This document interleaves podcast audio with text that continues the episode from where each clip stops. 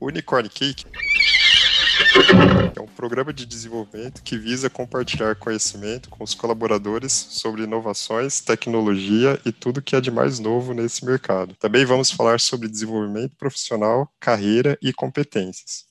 É uma prática que desenvolve uma das competências essenciais para nós, disseminar conhecimento. É através de conhecimento e o compartilhamento dele que juntos vamos mais longe. Nesse podcast, conversaremos com o Zé Roberto para compartilhar com vocês várias informações sobre Kanban. Zé, antes de falarmos sobre Kanban, conta um pouquinho para a gente sobre a sua trajetória profissional. Oi, Thiago, tudo bem? Bom, vamos tudo lá. Ótimo. Eu me, for... Eu me formei em 2012 é, na PUC Campinas pelo curso de Engenharia Elétrica, tá?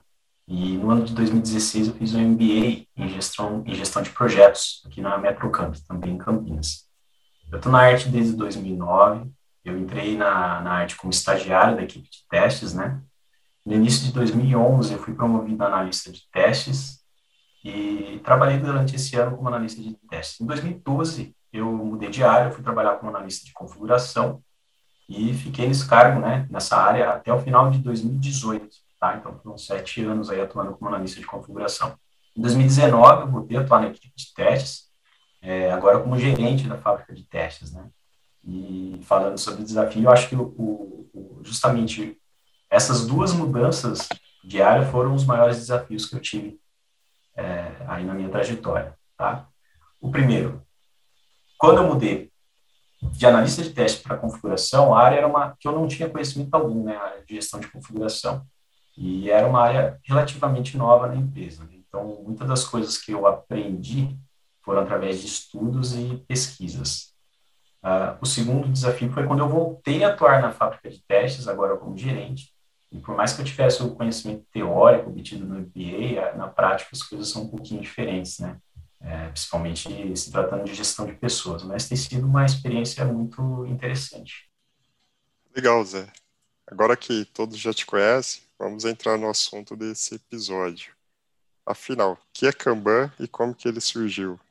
Kanban é um método para definir, gerenciar e melhorar os serviços que entregam algum tipo de trabalho, seja ele software ou não, tá? Ele torna visível o trabalho que é solicitado pelo cliente e a capacidade de entrega da equipe.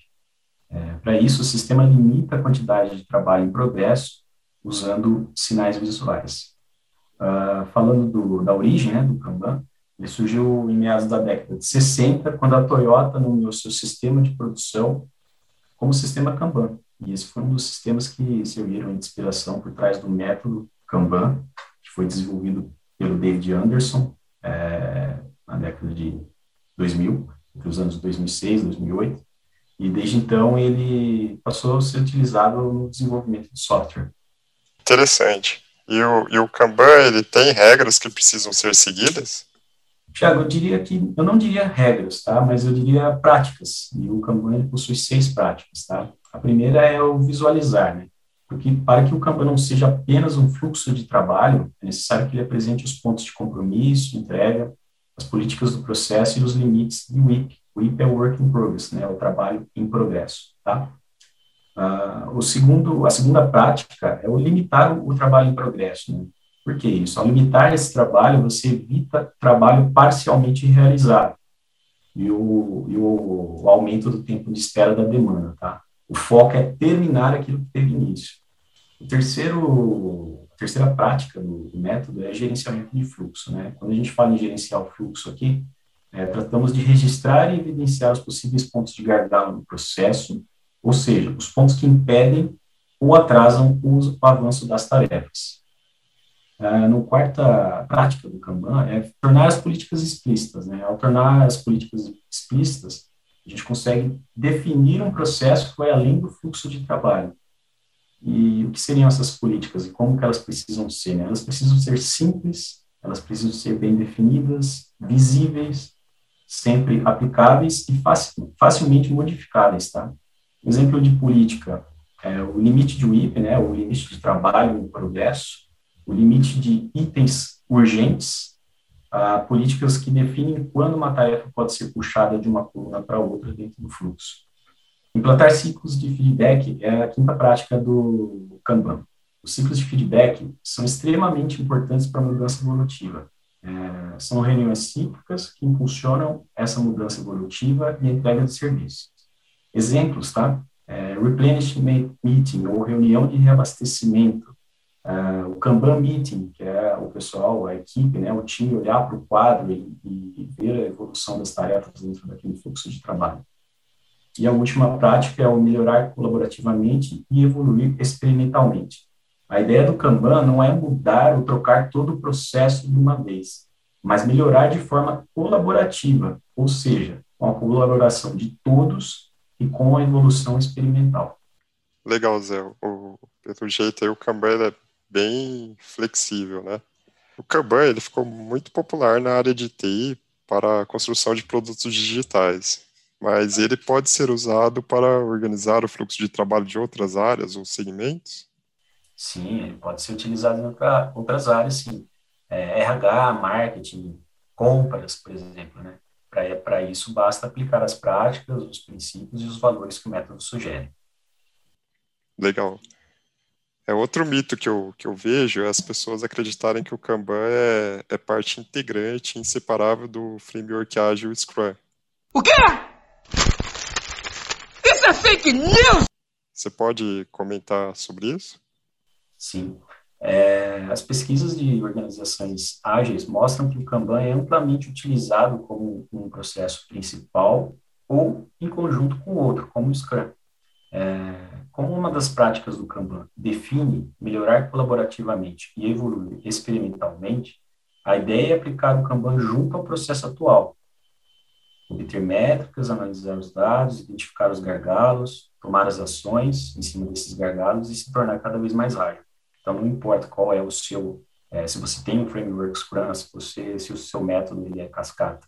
A ideia é você colar o Kanban em cima do seu método atual, da forma que você trabalha atualmente, e aplicar as melhorias necessárias para se tornar mais ágil. Legal, muito bom. É, Zé, como todo método de produtividade, nós precisamos saber se ele está funcionando ou não. Então, para ir ajustando e para ter insights sobre a organização das atividades. Nesse caso, é preciso medir é, para saber se isso está dando certo. Quais as métricas do, do Kanban? Ah, legal, Thiago, sim. O, Kanban ele tem três métricas básicas, tá? A primeira é o lead time, né? É, lead time é o tempo total, desde que o item entrou no sistema até o momento que ele foi entregue ao cliente, ou seja, ele agregou valor ao cliente. A segunda métrica é o cycle time, né, que é o tempo que o item levou para ser entregue a partir do momento que passou a ser trabalhado. Esse cycle time ele pode ser medido em uma ou mais etapas do fluxo de trabalho. Tá? E uma outra métrica é o throughput, né, ou vazão, é a quantidade de itens que saem do sistema, ou seja, que são entregues ao cliente em um determinado intervalo de tempo. Legal, legal. Quais as principais vantagens do Kanban? Quais, quais os ganhos que você já observou em projetos que utilizam o Kanban? Certo. Bom, eu entendo que as principais vantagens são tornar visível a necessidade do cliente, o trabalho para realizar essa entrega ao cliente, né? E a capacidade de entrega da equipe, tá? E ao limitar o IP, né, o trabalho em progresso, é possível realizar as entregas de forma contínua e se algum item não estiver de acordo com o solicitado, a correção ela pode se tornar mais rápida. Legal. E Zé, é, a gente está chegando no, no, final do bate-papo, então gostaria de saber o, o que você recomenda para quem quiser se aprofundar mais no, no assunto do Kanban.